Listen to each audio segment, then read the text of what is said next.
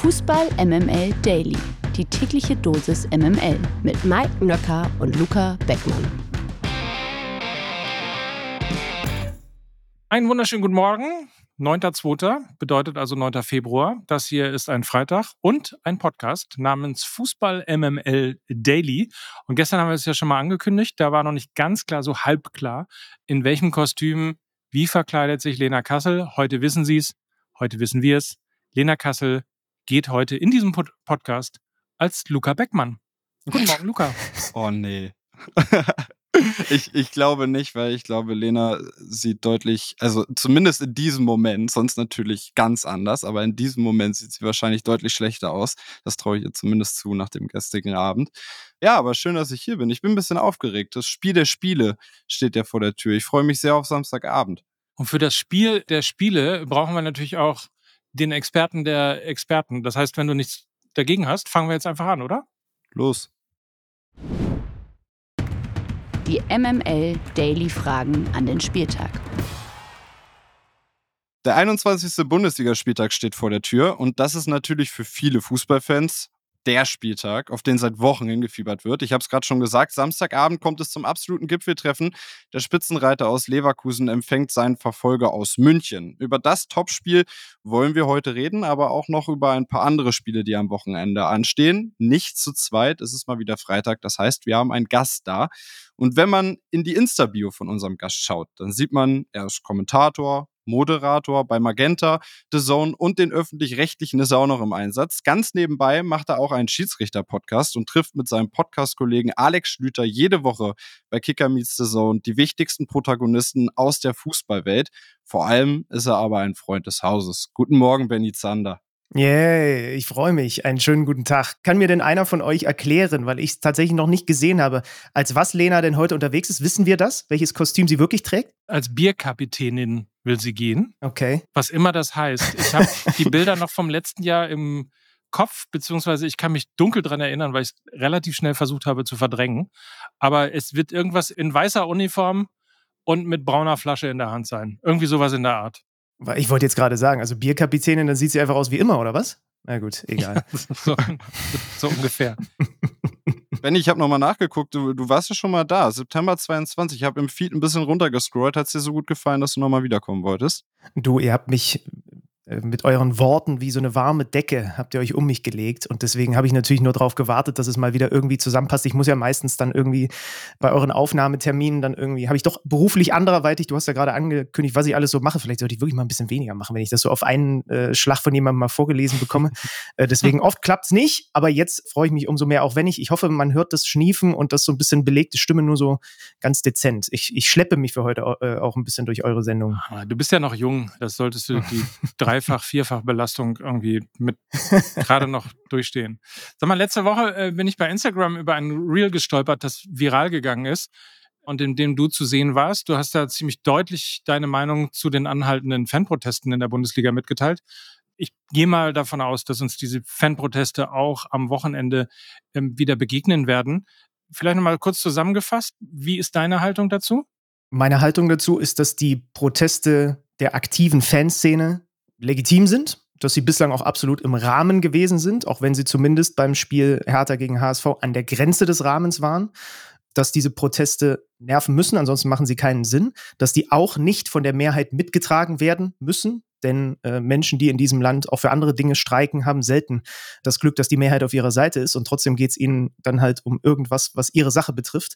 Ähm, ich habe übrigens vorhin mal gesehen, weil es wird uns ja wirklich beschäftigen. Ne? Heute sind auch schon wieder oder die letzten Tage sind Dinge passiert.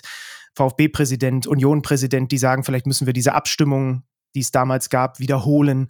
Ich habe vorhin mal eine Umfrage gesehen von, vom NDR, weil ja so ein bisschen der Eindruck jetzt auch entsteht oder langsam vielleicht auch entstehen soll, wer weiß das so genau, dass viele, ich sag mal, normale Fans nicht auf der Seite der aktiven Fanszene stehen. Dann habe ich nur mal auf, ich glaube auf dem NDR war das, gab so eine Umfrage, habe ich mal mitgemacht. Finden Sie das denn gerechtfertigt, diese Fanproteste oder nicht? Und dann gucke ich da so drauf, da haben so ungefähr zweieinhalbtausend, dreitausend Menschen mitgemacht und 69 Prozent sagen ja. Und irgendwie glaube ich nicht, dass das alles aktive Fanszenenvertreter sind. Deswegen so dieses Narrativ, so nach dem Motto, das sind ja nur so ein paar Versprengte in der Kurve und ähm, das, glaube ich, verfängt eh nicht. Aber selbst wenn es so wäre, ne, ich finde nicht, dass das eine Mehrheit mittragen muss. Wenn die aktiven Fanszenen der Meinung sind, sie sollen das tun, dann können sie das tun. Sie haben viele Argumente auf ihrer Seite, finde ich. Und ja, der Protest wirkt, ne? Also wie gesagt, wenn der VfB und der Union-Präsident und jetzt kommt 96 um die Ecke, das ist eh klar, aber um die Ecke kommen und jetzt tatsächlich ein Diskurs in Gang kommt und die DFL sich heute bemüßigt fühlt, ein Statement rauszugeben, wo sie ihre Sicht der Dinge versucht zu schildern, dann kann man eins festhalten, so nervig der Protest auch ist, für viele, so ein bisschen ja auch für mich, weil manchmal will ich dann auch einfach nur Fußball gucken, aber das gehört ja dazu. Ähm, er, er wirkt. Wir haben übrigens in der neuen Folge Fußball MML auch drüber gesprochen, äh, mal als kleiner Hinweis und als kleiner Teaser sozusagen dafür, äh, haben uns lange mit diesem Thema beschäftigt. Deswegen kann ich viele Dinge, die du gerade gesagt hast, Benny, nachvollziehen, weil da ist natürlich auch die Thematik Saudi-arabischer Staatsfonds investiert in BlackRock und CVC und das nach Katar. Kommunikation ist die andere Frage. Und wenn diese Proteste schon zu Folklore werden, dass man schon weiß, die ersten zwölf Minuten ist kein Support, dann fallen ein paar Tennisbälle oder ein bisschen Schokolade, dann wird sich schon wieder drüber lustig gemacht, aber nicht mit der Fanszene geredet, dann muss man sich halt nicht wundern, wenn dann sowas äh, passiert, wie es am letzten Wochenende in Hertha beziehungsweise in Berlin passiert ist. Ja, und viele Argumente ne, gegen, die, gegen diese Proteste der Fanszene, wie es reicht jetzt auch, wir haben es alle verstanden oder das macht den Sport kaputt oder wenn ihr ein Problem habt, dann könnt ihr doch zu Hause bleiben. Das sind ja keine Argumente, die sich mit der Sache auseinandersetzen, sondern das sind einfach nur Argumente, die irgendwie diese, ich nenne es jetzt einfach mal Bewegung klein halten wollen und so tun wollen, als wäre das absolut ungerechtfertigt und als ähm, ich kann auch mittlerweile keine Ex-Spieler mehr hören, die sagen, das bringt einen ja als Spieler raus. Ja, es geht um eine größere Sache, als ob ihr euch doch noch mal fünf Minuten extra aufwärmen müsst.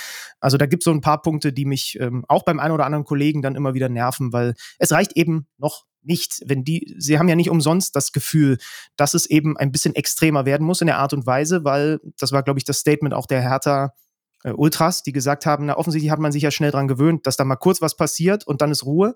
So, aber man soll sich eben nicht daran gewöhnen. Ne?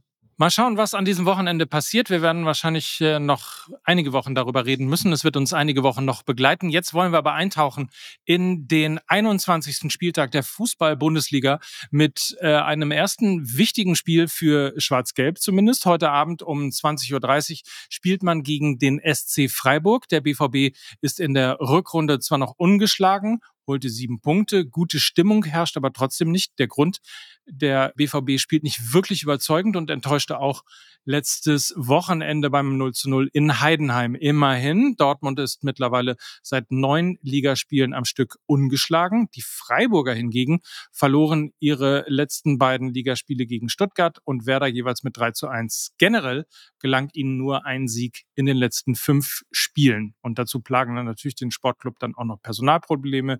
Lienhardt fehlt aufgrund einer Leistenoperation. Röhl ist nach der roten Karte nicht dabei. Dafür Doan im Kader zurück, nachdem er in Japan Asien Cup ausgeschieden ist, beziehungsweise gespielt hat und jetzt ausgeschieden ist. Insofern, der letzte Sieg übrigens von Dortmund oder in Dortmund feierte der SC Freiburg im Oktober 2001. So, jetzt habe ich dir alles an die Hand gegeben, damit du das mal irgendwie alles zusammen einschätzen kannst, Benny. Ich hoffe, dass ich dir äh, nicht zu viel Wissen oder äh, Dinge geklaut habe, die du gerade schon sagen wolltest. Aber in der Zeit vor Terzic hatte der BVB vor allem Probleme, Tore zu verhindern. Unter Terzic scheint eher so, als sei das Schießen das große Problem von Borussia Dortmund. Läuft das heute Abend gegen Freiburg besser? Hm, gute Ganz Frage. Anlauf, also ich ne? habe den ich habe den, ja, aber das ist nicht so schlimm. Also ich bin ja auch bei KMD als der von äh, den beiden Moderatoren bekannt, der auch gerne nochmal 17 Abzweigungen innerhalb eines Satzes nimmt. Deswegen konnte ich dir bis zum Ende folgen. Also ich habe den XG-Wert von Dortmund gegen Heidenheim auch noch im Kopf. Der war nämlich bei 0,64. Wer hätte das vor der Saison gedacht, dass man ähm, sich, also das ist tatsächlich ja ein Problem. Jetzt ist nur die Frage, aus welcher Perspektive betrachtet man das? Du bist ja nun ein Mann vom BVB-Fach. Und ähm, ich rätsle ja auch seit Jahren über diesen Verein. Mit Terzic, vor Terzic, wie auch immer. Ist man jetzt als Fan eigentlich froh darüber, wenn man alle drei Wochen, wie es häufig der Fall war, mal ein richtig gutes Spiel hat, wo fünf Tore fallen und das Potenzial abgerufen wird und dann verlierst du wieder gegen ein kleineres Team? Oder ist man vielleicht dann doch irgendwann so ein bisschen, ja, wie soll ich sagen, gibt man sich mit weniger zufrieden nach den letzten Jahren, weil zumindest, auch wenn das nicht schön ist und auch wenn die Tore fehlen und auch wenn man sich bestimmt nicht zufrieden geben möchte mit einem Punktgewinn gegen Heidenheim, wenn zumindest mal irgendeine Art von Konstanz drin ist. So, und du hast ja die Zahlen angesprochen, wie lange man jetzt mal ungeschlagen ist, eben nicht mehr zumindest als Verlierer das Feld verlassen hat. Deswegen, das ist alles eine Frage, finde ich, der Perspektive. Sie haben gegen Heidenheim gespielt, ohne Brand, ohne Sancho, ohne Reus, auch ohne Kobel hinten drin. Gut, der macht ja keine Tore, aber egal. Und demzufolge, ich würde das versuchen, ins, ins Verhältnis zu setzen. Im, in der Hinrunde haben wir so oft über wieder fehlende Konstanz beim BVB gesprochen. So, und jetzt ist es zumindest mal so, dass sie, und, wenn, und manchmal ist es dann auch okay, wenn man mal einen Punkt mitnimmt. Ja, das ist dann auch mal in Ordnung. Ist nicht der BVB-Anspruch, aber deswegen, ich tue mich schwer damit, jetzt da mit dem Hammer draufzuhauen. Ich hatte das Richtung Ende der, der ersten Saisonhälfte vor der Winterpause einmal kurz gemacht, weil ich da das Gefühl hatte, okay, das geht hier langsam in die Wicken mit, mit, mit Terzic. Dann haben sie so ein bisschen korrigiert im Winter, ne? haben Schein dazu geholt, haben Bänder dazu geholt, haben Neuzugänge geholt, die dann irgendwie auch direkt einen Impact haben.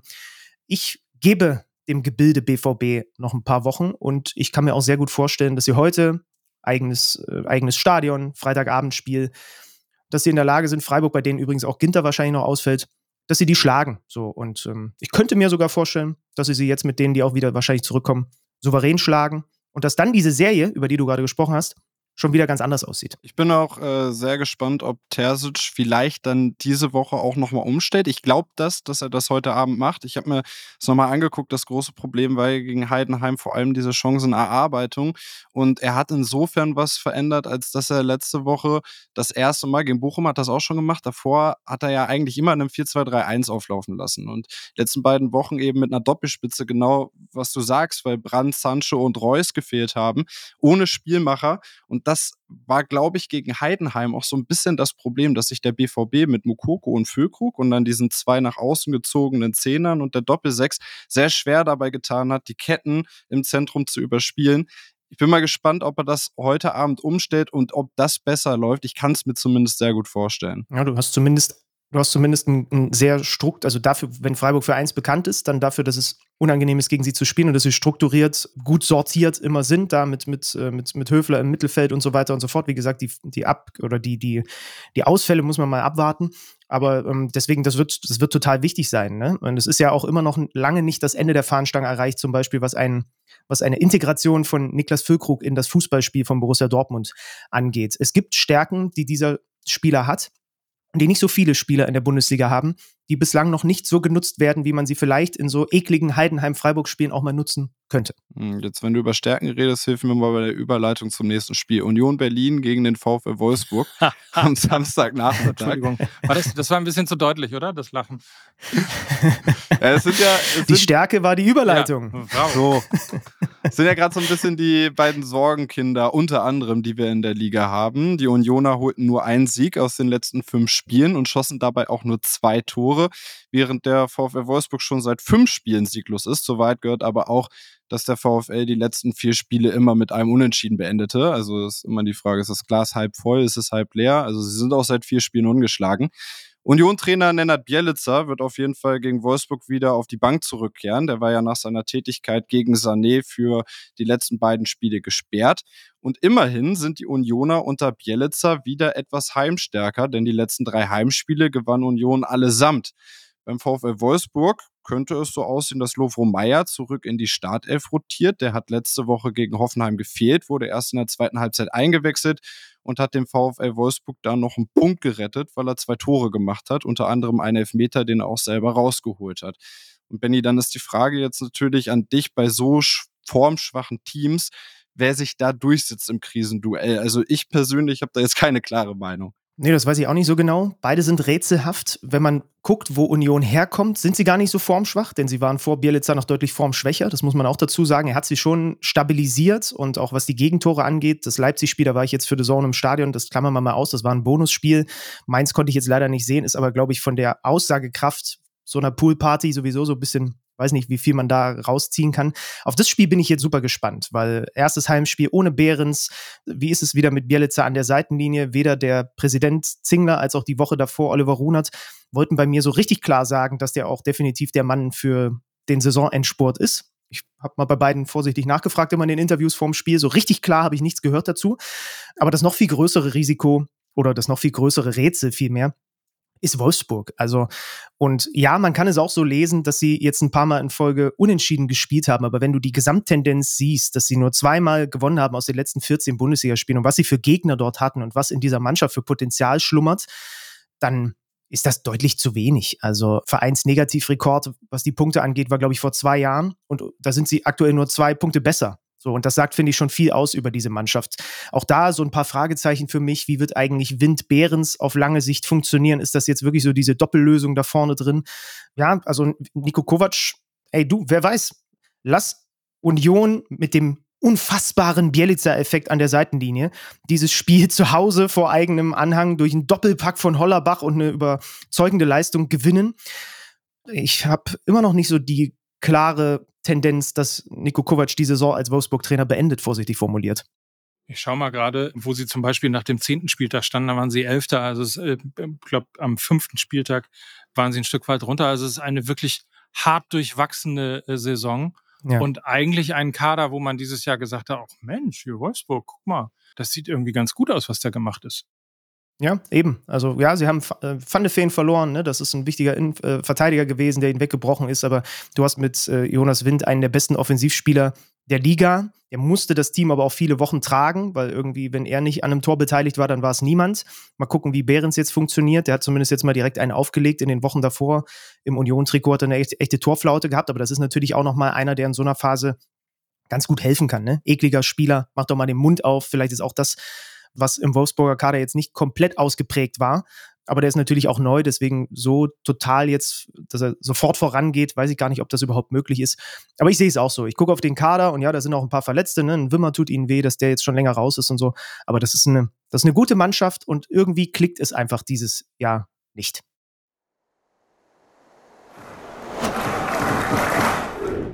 Mal gucken, was das nächste Spiel kann. Es heißt Eintracht Frankfurt gegen den VfL Bochum. Wir sind also immer noch am Samstag um 15.30 Uhr, nachdem die Eintracht zuvor mit drei Siegen aus vier Spielen überzeugte, gab es am letzten Wochenende eine überraschende 2 zu 0 Auswärtsniederlage beim ersten FC Köln. Trotzdem steht die Eintracht als Sechstplatzierter immer noch gut da und möchte in dieser Saison definitiv den europäischen Wettbewerb erreichen. Ein Heimsieg gegen Bochum ist Pflicht. Auf der anderen Seite der Bochumer Start ins neue Jahr. Er verlief so lala die ganze Saison, allerdings irgendwie ganz okay für den VfB Bochum. Wir verbuchen in 2024 zwei Unentschieden, eine Niederlage und einen Sieg für den VfL. Und auch für sie ist dieses Spiel am Samstag natürlich richtungsweisend. Die Bilanz spricht allerdings ganz klar für die Hessen, denn der VfL konnte nur eins der letzten 14 Auswärtsspiele in Frankfurt gewinnen. Damit die Frage an dich, Benny. Frankfurt spielt um Europa, Bochum um den Klassenerhalt. Könnte es trotzdem ein enges Spiel werden? Sagen wir mal so, wenn die Ansetzung andersrum wäre, dann auf jeden Fall weil die Bochumer deutlich heimstärker sind, äh, als äh, was sie da in der Fremde so zeigen. Wir hatten vor zwei oder drei Wochen Manuel Riemann bei uns im Podcast, haben mit ihm auch mal darüber gesprochen und er hat den schönen Satz gesagt, ja, im Ruhrstadion hast du manchmal das Gefühl, das Feld ist kleiner und es fühlt sich alles ein bisschen enger an und mhm. deswegen kommen wir da auch besser in die Zweikämpfe oder so. Das ist natürlich nur eine Wahrnehmungsgeschichte, aber ich fand das super, das mal in den Kopf eines Spielers reingucken zu können und dass auch bei dem dieses, ja, dieser Effekt, wenn wir zu Hause spielen, dass das so manifestiert ist im Kopf. Trotzdem erwarte ich bei dem Spiel eine Frankfurter Reaktion einfach auf diese Niederlage gegen Köln. Ja, sie waren da vor ein paar Spiele ungeschlagen, haben jetzt Mamouche wieder ready, der wird ihnen natürlich gut tun mit seinen vielen Torbeteiligungen, die er bis zum Afrika Cup hatte. Und wie gesagt, Bochum hat halt einfach auswärts zeigen sie ein, ein, anderes Gesicht. Da haben sie sechs Punkte geholt und zu Hause 15, ja, und äh, auswärts haben sie nur einmal gewonnen und zu Hause haben sie nur einmal verloren. Und demzufolge sehe ich Frankfurt da klar in der Favoritenrolle, weil sie eben auch von Dino Topmöller, glaube ich, schon da ordentlich angestochen werden, dass sie, dass sie zurückschlagen nach dem Köln-Ding. Und ich finde bei Bochum übrigens noch interessant, wir haben gerade generell so in der unteren, im unteren Tabellendrittel bei vielen Teams so dieses Thema Sturmzentrum gibt es bei Köln auch zum Beispiel, wo Selke fehlt und wie geht man damit um. Das gibt es bei Darmstadt, die mit Polter jetzt noch jemanden dazugeholt haben. Und bei Bochum war es jetzt mal Broschinski, erinnert euch, der Fallrückziehermann. Ja, und da saßen Paciencia und Hofmann auf der Bank. Ich bin super gespannt, wer da einfach startet bei denen, weil Thomas Letsch so richtig zufrieden ist er offensichtlich mit keinem seiner Stoßstürmer. Das ist übrigens bei Frankfurt auch eine Frage, die sich gerade gestellt wird. Ich war gerade noch so ein bisschen in einer Frankfurt-Bubble unterwegs und habe mir das mal angeschaut. Also es kann sein, dass Topmüller, ähm, ja, oha, dass da am, am Wochenende fleißig rotiert wird. Mit Dina Ebimbe war er nicht so zufrieden, mit Knauf nicht, mit Smolcic. Also da könnte ordentlich einmal äh, der Fleischwolf gedreht werden und dann stehen da vier, fünf neue Spieler auf dem Platz. Sie haben ja auch einen neuen verpflichtet, der wurde letzte Woche kurz eingewechselt, Hugo Ekitike von Paris Saint-Germain.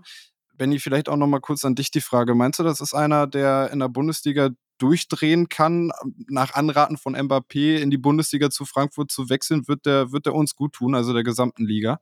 Ja, mit Ratschlägen von Kian Mbappé muss man, glaube ich, vorsichtig sein, ob die immer so wahnsinnig gut sind und, äh, und hilfreich. Aber das ist natürlich ein hochveranlagter Mann. Ich muss gestehen, ich habe noch zu wenig Bildmaterial einfach von dem gesehen. Der steht noch hier auf meiner To-Do-Liste, dass ich mir mal ein bisschen genauer angucke, weil die Stichprobe von dem, was ich einfach von ihm bislang gesehen habe, ist nicht groß genug und deswegen kann ich mich nur auf das verlassen, was ich gelesen und gehört habe, dass der sehr talentiert ist, dass der natürlich in diesem Gebilde, da rennt ja auch noch ein Larsson rum, sie haben ja einige Pacho hinten, sie haben ja ein paar super interessante, wie würde der ein oder andere DFL-Verantwortliche sagen, Assets jetzt in ihrer Mannschaft und ähm, Demzufolge passt der da irgendwie ganz gut rein.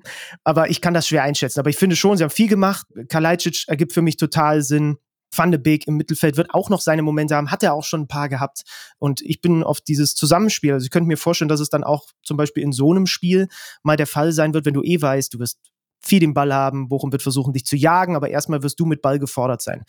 Dass du auch mal mit Kalajdzic, Mamouche und diesem Ekitike, ich weiß immer nicht genau, wo das T ja, und das K ist. Wenn du ihn Ruhrpott-mäßig aussprichst, heißt er Ekiteke und würde dann aber besser zum VfL Bochum passen. ja.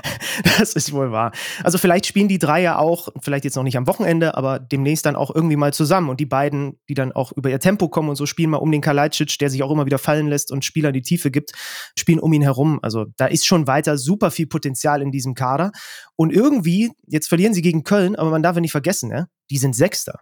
Die sind Sechster. Das ist das erste Jahr von Dino Topmöller. Und die sind fünf Punkte hinter Leipzig und Platz fünf, sechs Punkte hinter Dortmund und Platz vier. Also die spielen ja weiter eine Top-Saison. Und trotzdem, ich kenne auch den ein oder anderen Frankfurt-Fan, der sagt, naja gut, aber könnten halt auch sechs Punkte mehr sein, so wie die Saison verlaufen ist. Oder sieben oder acht. So, und da siehst du ja schon, dass da, da schlummert schon eine Menge drin. So. Und diese Inkonstanz, glaube ich, kann man halt auch ein bisschen einfach darauf zurückführen, dass da auch einfach viele junge Spieler mit am Start sind. Look, Bumble knows you're exhausted by dating.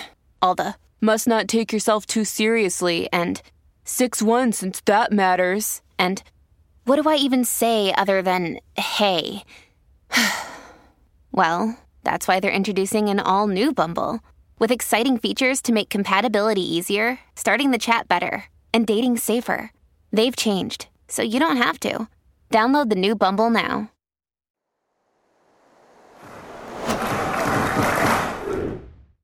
Kommen wir jetzt zu Lukas Paradedisziplin. Danke. Werder. Ein Samstag halb vier Spiel haben wir nämlich noch. Das wollte ich nämlich auch gerade so sagen. Und das, ich, ich bin mir ziemlich sicher, ich bin der Einzige in der Runde, der sich auf das Spiel richtig freut. Werder gegen Heidenheim. Ui. Happy Birthday, nachträglich. Hatten letzten Sonntag Geburtstag, 125 Jahre alt. Ich freue mich sehr drauf, weil ich werde da sein und es ist angekündigt, dass es eine Gesamtstadion-Choreo gibt. Also das ist auch für Bremen außergewöhnlich. Deswegen freue ich mich wirklich sehr drauf. Und das passt auch gerade ganz gut ins Bremer Stimmungsbild, denn Werder ist tatsächlich Tabellenführer der Rückrundentabelle. Die haben nämlich als einziges Team alle drei Rückrundenspiele gewonnen, neun Punkte und stehen damit aktuell auch auf einen einstelligen Tabellenplatz. Heidenheim ist aber auch ein sehr gefährlicher Gegner, weil die spielen, ist, ist vielleicht sogar die größte Überraschung in dieser Saison bislang. Es sind Platz 10, sind auch noch ungeschlagen 2024, haben äh, immer unentschieden gespielt. Und das Hinspiel da werden für Werder-Fans dann auch böse Erinnerungen wach. Das haben die Heidenheimer deutlich gewonnen mit 4 zu 2 und da haben wir ausgerechnet die Ex-Bremer getroffen. Einmal Jan-Niklas Beste und zweimal Ehren Dingschi, der nur von Bremen an Heidenheim ausgeliehen ist. Beziehungsweise ja, zweimal hat er sogar getroffen, Dingschi. Benny, du hast mir im Vorgespräch erzählt, äh, gestern oder vorgestern, dass du mir den Bremer Höhenflug ganz einfach erklären kannst. Da bin ich jetzt mal gespannt. Also Moment, Moment. Also es, es klingt jetzt vielleicht nach Haarspalterei. Ich habe gesagt, ich habe mich damit beschäftigt. Ob ich ihn dir einfach erklären kann, werden wir jetzt mal sehen. Aber du, äh, also erstens finde ich das sehr schön, dass du, dass du auf diesen Geburtstag hinweist. Ich weiß nicht, Mike, wie es dir zum Beispiel geht. Ich muss, wenn ich höre, Werder feiert 100, äh, was sind es, 125? 125, ja. Ja, okay. Ich muss sofort und allein dafür ist es schön, dass es diesen Verein gibt. Es gibt so ein paar Spieler, die mir sofort in den Kopf kommen. Einfach. Ich, ich weiß nicht, welche das bei dir als erstes sind. Bei mir ist es sofort Miku. Bei, bei mir ist es sofort, warum auch immer, ausgerechnet Nelson Haido Valdez zum Beispiel, der mir sofort in den Kopf kommt. Und dann kommen die Aitons und die Klasnitz und die Wieses im Tor und wie sie nicht alle heißen. Die hatten so viele geile Kicker, bis hin zu Ludovic Magnan. Ich weiß noch, ich war einmal, als ich das erste Mal im Weserstadion war, mit meinen Eltern, spielte Ludovic Magnan noch hinten links beim SV Werder Bremen. Und da hat der kleine Benny mal gehört, wie ein ganzes Stadion, ich glaube, sein Spitzname, Luca, war Ludi mhm. oder sowas, ne? Kann das sein? Und sein ganzes, das ganze Stadion hat immer, wenn er am Ball war, diesen Namen so wunderbar langgezogen. Und vielleicht rührt auch daher einfach meine Faszination. So im Bremer Schmuddelwetter, es war ein, ein Abendspiel, das weiß ich noch, habe ich Ludovic Magnan und den SV Werder Bremen auch so ein klein bisschen in mein Herz reingelassen. Und demzufolge auch Happy Birthday. Für mich ist natürlich Werder Bremen immer äh, Norbert Siegmann der mhm. Evalin den Oberschenkel aufgeschlitzt hat. Ja, okay, gut. Du bist da anders unterwegs. Meine, übrigens einer der Spieler von Werder, da gab es ja auch einige in der Vergangenheit, die was mit der Ehefrau von Bushido hatten. Da wollte ich einfach nur mal einwerfen. Vielleicht so ein bisschen oh. Gossip mal. Äh, was? Das habe ich, hab ich jetzt nicht kommen sehen. Das wusste nee? ich nicht. Ja, dann musste mal ein bisschen eintauchen, so in diese, in diese, in diese Flair-Bushido-Welt. Und da wurde einiges publik, dass äh, die Frau von Bushido mit einigen, einigen ehemaligen Werder-Spielern, aber ich glaube, das ist auch in Teilen, also das ist jetzt auch nicht äh, aus dem Nähkästchen geplaudert, das, ist, das war öffentlich zu der Zeit. Aber die, die hatte mit einigen okay. Werder-Spielern mal was. Naja, okay. Die Links zu den einschlägigen Seiten schickst du mir bitte, aber um auf deine Frage, auf deine Frage auf, zurückzukommen. Auf welcher, auf welcher nach oben offenen Sabia Bularus-Skala rangiert sie? oh Gott, oh Gott. Komm, ich versuche auf deine Frage jetzt nochmal zurückzukommen ja. nach dem kleinen Schlenker. Also, es ist ja tatsächlich so, dass das die beiden Teams sind, wenn mir nicht alles täuscht, die nach Leverkusen am längsten ungeschlagen sind in der Liga. Wer hätte das gedacht? Dass das Anfang Februar Bremen und Heidenheim sind mit jeweils sieben ungeschlagenen Spielen. Und ähm, bei Bremen liegt das vor allem an einer Sache. Ich kann mich noch erinnern, dass wir bei Kicker Meet Saison zu Saisonbeginn große Fragezeichen bei deinen Werderanern hatten. Vor allem wegen der Diskrepanz Offensive-Defensive und einer damals sowohl für Schlüti als auch für mich vielleicht nicht perfekt ausstaffierten Abwehr und dem, was so davor rumläuft. Also ich hatte so das Gefühl vor der Saison, da hätte man vielleicht ein bisschen mehr machen müssen, wie auch immer. So, und jetzt haben die aber eine Stabilität. Ja? Die haben in nur einem der letzten sieben Spiele mehr als ein Gegentor kassiert. Die letzten beiden waren zu null. Das letzte Gegentor waren elf Meter. Das heißt, sie sind schwer zu knacken. Sie haben hinten drin einen der statistisch besten Torhüter der Liga Cetera, was die Abwehrquote angeht. Da gibt es nur zwei, drei Torhüter in der Bundesliga, die besser sind. Hatte jetzt auch wieder eine Monsterparade gegen Mainz, müssen wir nicht drum rumreden. Ist auch ein glücklicher Sieg gewesen. Ne? Hat davor gegen, gegen Höhler in der Woche davor, habe ich auch noch vor Augen, noch so eine Monsterparade. Also das hätte ich jetzt auch nicht unbedingt kommen sehen, dass wir über den Stabilisator zwischen den Pfosten namens Zetterer bei Werder Bremen sprechen. So. Und auf der einen Seite hast du den, der die Dinge rausholt und hast du auch gerade so ein bisschen das Glück auf deiner Seite, dass viele Chancen des Gegners auch so einfach nicht reingehen. Und auf der anderen Seite hast du eine klare Effizienz. Das beweisen auch alle Werte. Werder verwertet extrem viel, was vom Laster fällt. Wenn was vom Laster fällt, dann ist es dank Duxch und im Moment auch dank Njinma relativ oft drin.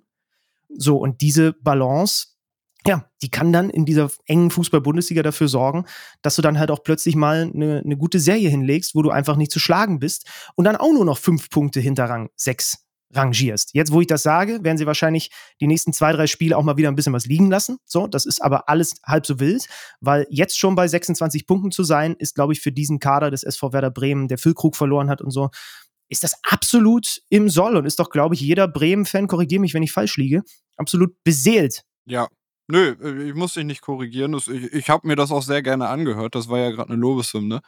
Man muss immer, finde ich, fairerweise noch einordnen, und das gehört zu der Wahrheit in dieser Saison dazu. Klar, Werder hat äh, die Bayern geschlagen vor ein paar Wochen. Darüber hinaus haben sie aber ein sehr leichtes Auftaktprogramm in die Rückrunde und auch in dieses Kalenderjahr 2024 gehabt. Also gegen Bochum, jetzt geht es gegen Heidenheim, letzte Woche gegen Mainz. Ich glaube, das Timing hätte nicht besser passen können, Mainz bei einem Auswärtsspiel zu erwischen.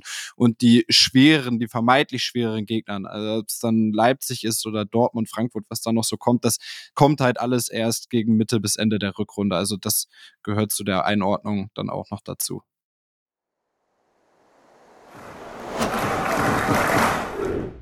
So Leute, können wir jetzt mal aufhören mit Werder, weil wir haben Wichtigeres zu besprechen, muss ich ja jetzt mal so deutlich sagen. An diesem Wochenende gibt es natürlich das absolute Gipfeltreffen.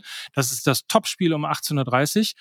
Und zwar Bayer Leverkusen, wer es nicht mitbekommen hat, trifft auf den FC Bayern München. Mit Leverkusen kommt also der Tabellenführer auf den zweitplatzierten FC Bayern. Zwei Punkte trennen die beiden Teams, heißt, mit einem Auswärtssieg wären die Bayern wieder, wo sie ihrer Definition nach hingehören. Und sollte Leverkusen gewinnen, das wären dann schon mal fünf Punkte und das wäre dann mal ein Ausrufezeichen in Richtung Meisterschaft. Xabi Alonso ist nicht nur Weltmeister, er rotiert auch wie einer. Im Pokalspiel ließ er beispielsweise Korva spielen im Tor gegen Darmstadt am vergangenen Wochenende. Lojek, Teller und Iglesias in der Startelf. Bei den Bayern ist diese Rotation derzeit nicht möglich, denn Coman, Kimmich, Upamecano, Davis, Leimer und Bonassar fallen aus. Kim ist im Asien Cup aus geschieden, könnte also zurückkehren. Und die Leverkusener gewannen auch ihr Pokalspiel gegen Stuttgart in letzter Minute und bleiben damit in dieser Saison weiterhin wettbewerbsübergreifend ungeschlagen. Den Münchnern hat dieser Lucky Punch in den letzten Wochen schwer gefehlt, muss man ja sagen. Siehe Heimniederlage gegen Werder Bremen. Einfache Frage, Benny. Einfache Antwort. Wer wird deutscher Meister? Bayer Leverkusen. Das war Fußball MML Daily. ich kann das gerne ausführen. Also ich freue mich, wie glaube ich, die ganze Fußballrepublik auf dieses Spiel extrem und ich hoffe, dass wir alle nicht enttäuscht werden. Bislang sind wir es nicht geworden in dieser Saison. Wenn es Topspiele gab, erinnert euch zurück, Leverkusen, Stuttgart jetzt im Pokal, habe ich gerade eben nochmal geschaut. Das war ein purer Genuss, dieses Spiel zu sehen. Leverkusen, Stuttgart in der Liga, Leipzig gegen Leverkusen, auch das Hinspiel Bayern gegen Leverkusen. Bislang haben die Topspiele alle dann auch wirklich gehalten, was sie versprochen haben. Ich hoffe, dass wir nicht jetzt am Wochenende ausgerechnet so eine, so eine zähe Nummer kriegen. Glaube ich aber nicht. Beide Teams auf einem zu hohen Level. Darf man bei den Bayern auch nicht vergessen. Ja, die Punktausbeute ist nicht so schlecht, wie manchmal man das Gefühl hat, wenn man die mediale Berichterstattung Sieben sieht. Sieben Punkte mehr als in der letzten Saison. Ja, eben. Ja, das ist schon, ist schon mal eine, eine Aussage. Und das, ich glaube, das, was wir jetzt bei diesem Pokalspiel gesehen haben, da interessiert mich übrigens eure Meinung gleich auch noch. Das wird bei diesem Spiel auch wieder so sein. So, die Kleinigkeiten, die Fehler machen die Unterschiede. Ja, was war beim Pokal aus Leverkusener Sicht? Du gehst nach einem ruhenden Ball in Rückstand, du kassierst dann nochmal ein Tor von Fürich, weil Andrich ein Stockfehler passiert. Und das sind diese Kleinigkeiten, die auch bei diesem Spiel, ja, über Sieg oder Niederlage entscheiden werden. Bei dieser Partie Standards zum Beispiel habe ich mir so als einen Faktor rausgeschrieben, wenn, wenn, wenn eine Riesenrolle spielen, machen sie im modernen Profifußball eh. Ne? Jedes dritte Tor, wissen wir statistisch, ist ein Standardtor. Leverkusen ist da relativ anfällig. Nur sechs Teams, mehr Gegentore nach ruhenden Bällen, haben jetzt im Pokal wieder einen kassiert, haben im Hinspiel früh die Bayern-Führung kassiert nach einer Ecke. Und die Bayern sind, was das angeht, das beste Team, was wir in der Liga haben. Umgekehrt wird es genauso wichtig, denn wenn wir uns auch noch da nochmal ins Hinspiel erinnern, Grimaldo hat da seinen ersten Traumfreistoß reingezaubert und ist das erste Mal gezeigt, was er da so liefern kann. Das heißt, das zum Beispiel wird eine Riesensache. So, dann haben wir die beiden balldominantesten Teams der Liga. Wer hat ein bisschen mehr Ball? Im Hinspiel waren es ein klein bisschen mehr die Bayern. Die Torhüter werden im Fokus sein. Radetzky, du hast gerade gesagt, wird jetzt am Wochenende wieder zurückkehren. Der war normalerweise in den vergangenen Wochen, wenn's, oder in den vergangenen Saisons, wenn es für Leverkusen um was ging, immer auch mal für einen Bock gut. In diesem Jahr ist er super stabil, auch im Hinspiel, ein paar Top-Paraden. Da ist eher dann die Frage, was machen wir mit Manuel Neuer? Ne? Wird er rechtzeitig fit? Also der entscheidet jetzt selbst, dass er dann vielleicht doch nochmal ins Training vorher einsteigt und ich glaube, er stellt sich mehr oder weniger selber auf. Der hatte ein paar Paraden in den letzten Wochen, die waren wieder nicht von diesem, von diesem Planeten, die waren wieder nicht aus diesem Universum. Den brauchen sie da hinten schon, ja. Und dann können wir weitermachen. Dann reden wir über die ganz wichtige Phase aus Leverkusen-Sicht. Unmittelbar nach der Halbzeitpause. Ich weiß nicht, was Xabi Alonso für ein Voodoo da macht, aber die haben mittlerweile, ich glaube, acht Tore in der Anfangsviertelstunde geschossen, der zweiten Halbzeit, wenn ich es vorhin richtig gesehen habe. Die haben jetzt gegen den VfB getroffen. Die haben gegen Leipzig, nachdem Leipzig die erste Halbzeit dominiert hat, getroffen. Die haben in dem, in dem Ligaspiel gegen Stuttgart da getroffen. Das heißt, diese ersten Minuten nach Wiederanpfiff, da ist Alonso bei seinen Spielern so dermaßen im Kopf. Und da müssen die Bayern halt, ich weiß gar nicht mehr, welcher Trainer das war, online sein. Ne? Und das müssen sie bis zum Schluss, das habt ihr jetzt auch schon mal erwähnt, weil Leverkusen halt einfach, Leverkusen ist so ein bisschen wie, Mike, sagen wir mal, du gehst jetzt in Hamburg, du, geh, du fährst jetzt zu drei verschiedenen Konzerten und du bist immer wegen der Podcastaufzeichnung spät dran. Und du fährst mit dem Auto zur Venue und dein Auto findet immer, warum auch immer, obwohl das Konzert schon begonnen hat, in der Nähe der Venue einen Platz. Dann wirst du beim vierten Mal auch wieder denken, ja, heute schaffe ich das ja auch wieder. Das ist ja überhaupt gar kein Problem. Und mit dieser Überzeugung setzt du dich in dein Auto und denkst dir, ja, die ersten zwei Songs verpasst, aber ich finde ja eh in der ersten Reihe was. Und so ist es bei Leverkusen im Moment mit Spielen, die haben einfach bis abgepfiffen wird, spielen die ihr Ding und haben die natürlich jetzt über diese späten Tore, Leipzig, Augsburg, jetzt im Pokal, Hinspiel war auch Palacios, Elfmeter in der Nachspielzeit, ne, haben die so eine Überzeugung darin, keine Sorge, okay, 90. plus 6, wir machen schon noch das Tor. Ja, und das ist halt etwas, was mich mittlerweile zu der Überzeugung gebracht hat, die werden deutscher Meister. Mit einem kleinen Sternchen dran. Wir haben es auch in den vergangenen Jahren oft genug erlebt, dass genau in solchen Situationen dann plötzlich doch nochmal das Imperium aus München zurückschlägt. Ich muss es nochmal sagen, volle Vorfreude. Und was den Dusel angeht oder diese Selbstüberzeugung, von der du gerade gesprochen hast, die ist ja auch letztlich von Bayern zu Bayer gewechselt in dieser Saison. Mhm. Insofern äh, schon deshalb freue ich mich auf dieses Spiel, weil das einfach, ja, nachdem immer Leverkusen an den absoluten Topspielen beteiligt war, gegen Stuttgart, du hast eben gesagt, gegen Leipzig, jetzt also die Bayern. Ich freue mich auf dieses Spiel wie Bolle. Ja, wird super. Wird richtig gut bevor wir jetzt äh, uns dann auch nochmal die anderen Spiele angucken, die wir jetzt noch nicht besprochen haben und die im Schnelldurchlauf durchgehen, sei mir nochmal ganz kurz Eigenwerbung gestattet. Also, Benny, du würdest ja sagen, das Topspiel am Wochenende, das ist wahrscheinlich so ziemlich das Beste, was diese Saison zu bieten hat und man muss dahin, oder? Sag mal bitte einfach ja. Absolut. Ja, danke. So, sehr gut. Absolut. Und das Stadion ist natürlich komplett ausverkauft. Du kriegst keine Karten mehr. Aber bei MML gibt es ein Gewinnspiel. Und da muss man nur mal kurz auf Instagram gehen Ach, und da hat man die Möglichkeit, zwei Tickets für den Kracher am Samstagabend zu bekommen. Wenn die Folge draußen ist und ihr ganz früh hört, dann habt ihr, glaube ich, noch bis 11 Uhr, 12 Uhr findet ihr die Infos auf Instagram Zeit, am Gewinnspiel teilzunehmen. Also macht das. Benny würde auch mitmachen. Da ist ja mehr Run drauf als auf die Adele-Tickets. So ist das nämlich, Wahnsinn. ne? So, die spielt ja auch hier äh, Bayern gegen Leverkusen, beziehungsweise Bayer gegen Bayern. Das ist ja auch nicht zehnmal hintereinander. Nee, das ist nur mhm. einmal. Und zwar Samstag um 18.30 Uhr. Und die übrigen Ergebnisse, weil du es eben schon angesprochen hast, beziehungsweise die übrigen Spiele. Gladbach trifft am Samstagnachmittag auf Darmstadt. Augsburg muss zeitgleich gegen Leipzig ran und am Sonntag spielen dann noch Stuttgart und Mainz gegeneinander und zum Abschluss des Spieltages empfängt die TSG Hoffenheim den ersten Fußballclub Köln. Und da sind wir doch mal richtig feist und äh, fröhlich hier durch die Bundesliga gerauscht, finde ich, Benny, oder? Das war hervorragend. Ich weiß nicht, was die Bierkönigin dazu sagen würde, aber ich bin ganz zufrieden mit unserer Leistung. Wenn sie noch reden kann, ich werde sie mal fragen auf jeden Fall. Ich bin auch sehr zufrieden mit deiner Leistung. Schön, dass du da warst. Lass nicht anderthalb Jahre auf dich warten. Komm bald wieder. Sehr gerne. Danke für die Einladung. Und äh, ansonsten können wir noch darauf hinweisen, neuer Podcast, 60 Jahre Bundesliga. Ich weiß nicht, ob du es schon gehört hast. Stars und ihre Rekorde. Immer donnerstags eine neue Folge. Macht wirklich Spaß, in die Vergangenheit nochmal einzutauchen und die ganzen Dramen, die Höhen, die Tiefen, die tollen und die äh, manchmal auch bitteren Momente der Bundesliga nochmal mitzubekommen. Neue Folge Fußball MML. Was soll ich noch sagen? Wie viele Podcasts hast du gerade draußen?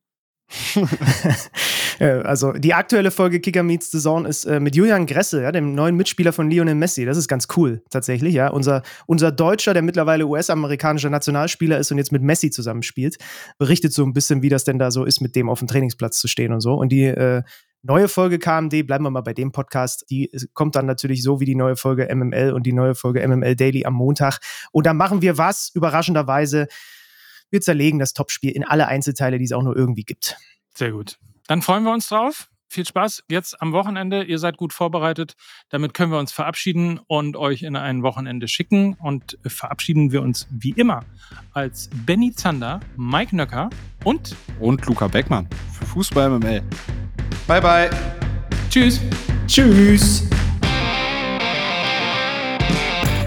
Dieser Podcast wird produziert von Podstars bei OMR.